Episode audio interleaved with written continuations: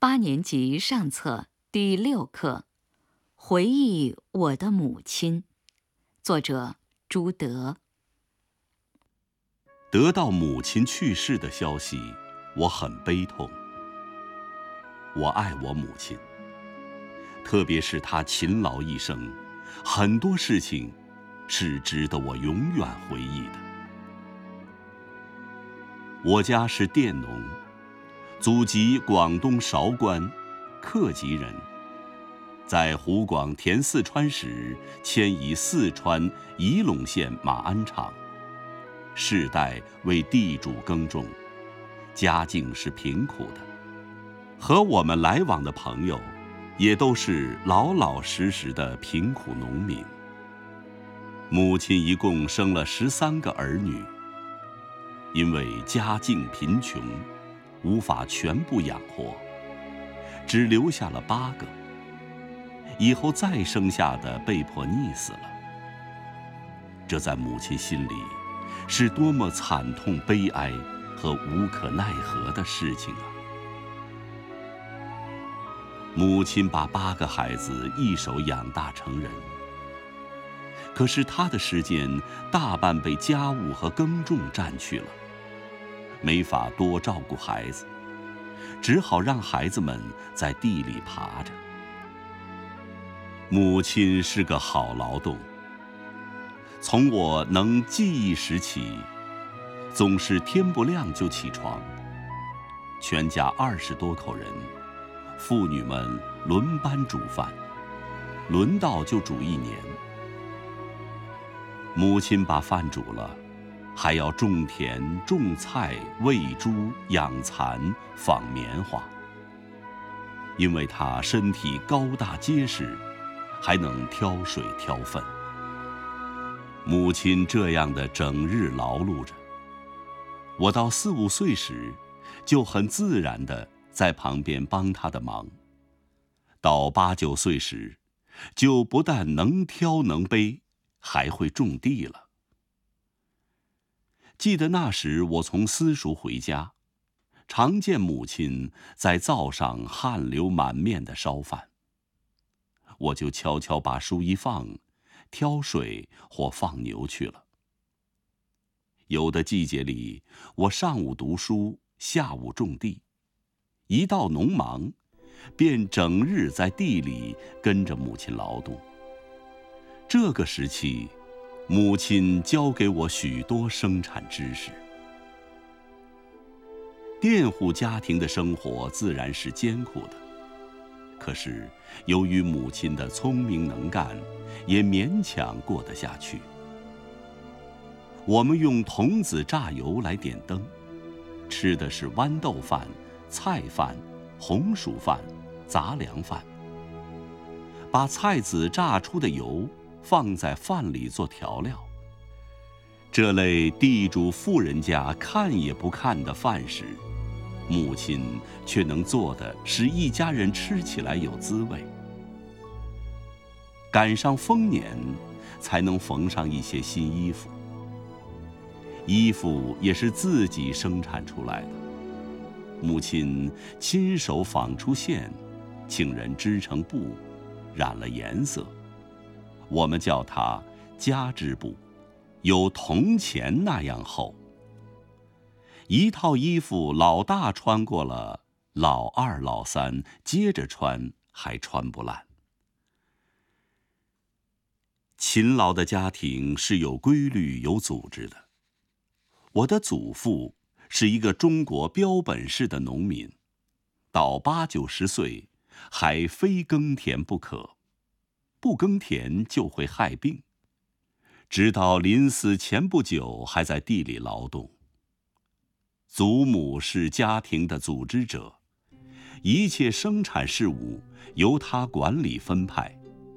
每年除夕就分派好一年的工作。每天天还没亮，母亲就第一个起身，接着听见祖父起来的声音。接着，大家都离开床铺，喂猪的喂猪，砍柴的砍柴，挑水的挑水。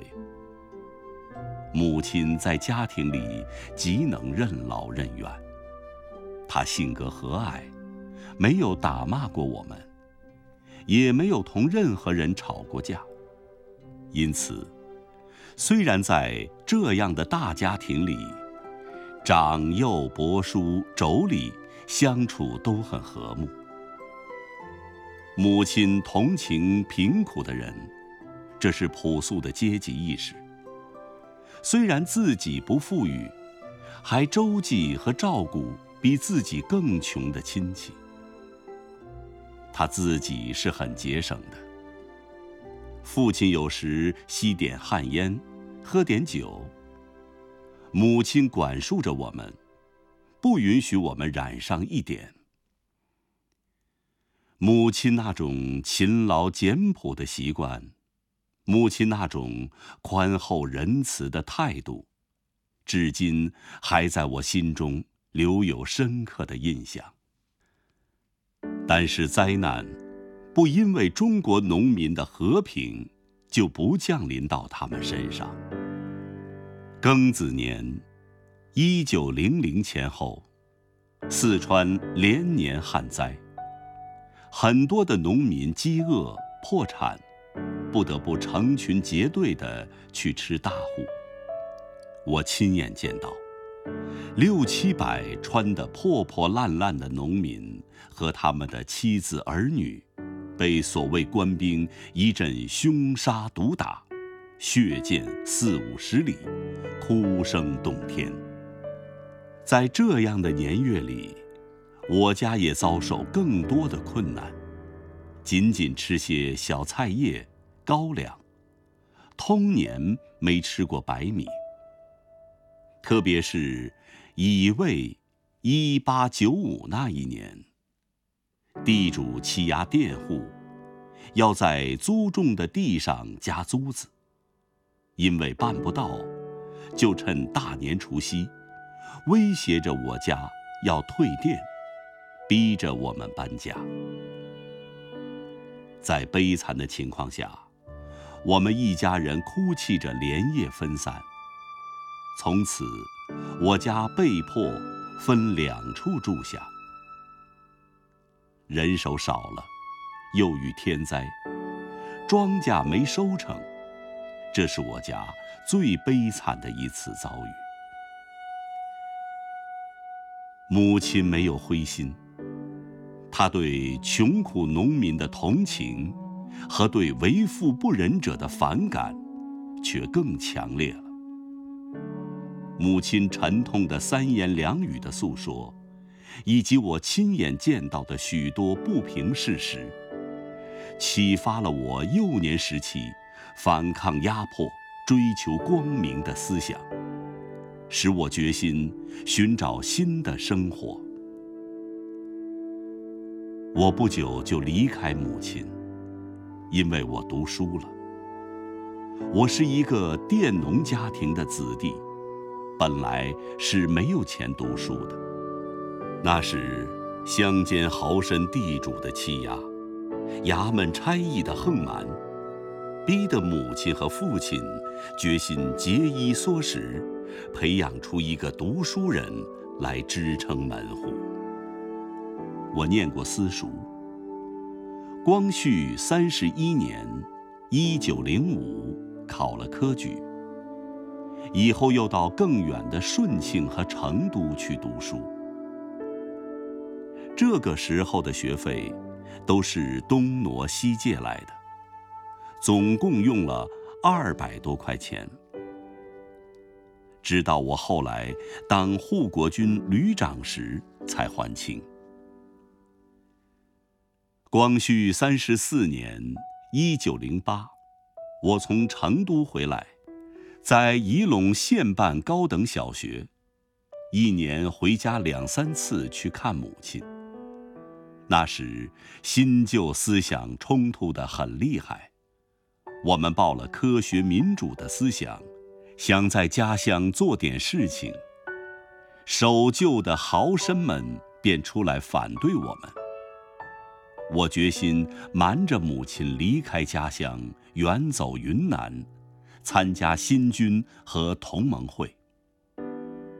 我到云南后，从家信中知道，我母亲对我这一举动不但不反对，还给我许多慰勉。从宣统元年（一九零九）到现在，我再没有回过一次家。只在民国八年（一九一九）。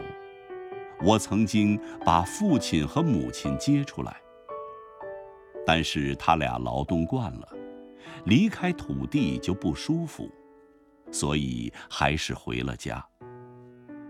父亲就在回家途中死了，母亲回家继续劳动，一直到最后。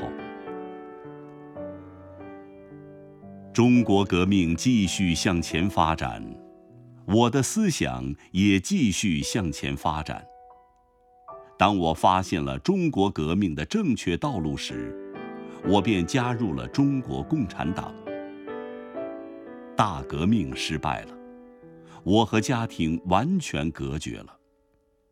母亲就靠那三十亩地，独立支持一家人的生活。抗战以后，我才能和家里通信。母亲知道我所做的事业，她期望着中国民族解放的成功。她知道我们党的困难，依然在家里过着勤苦的农妇生活。七年中间，我曾寄回几百元钱和几张自己的照片给母亲。母亲年老了，但她永远想念着我。如同我永远想念着她一样。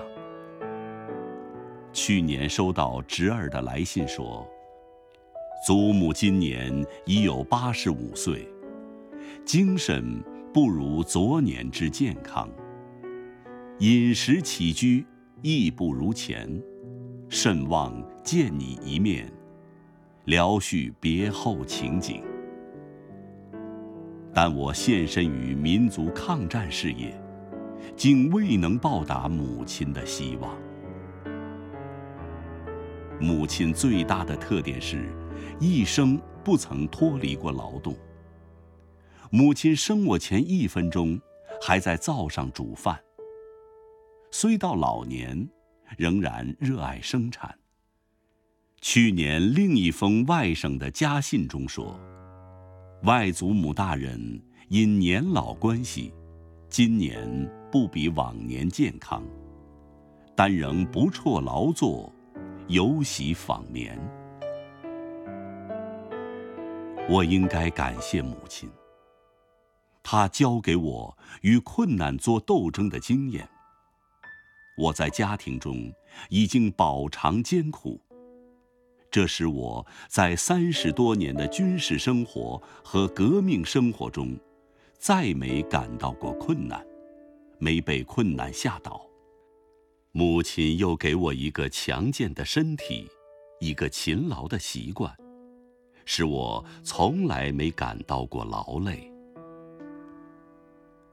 我应该感谢母亲，她教给我生产的知识和革命的意志。鼓励我以后走上革命的道路。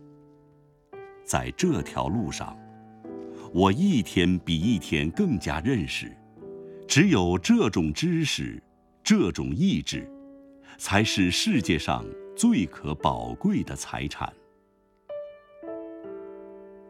母亲现在离我而去了，我将永不能再见她一面了。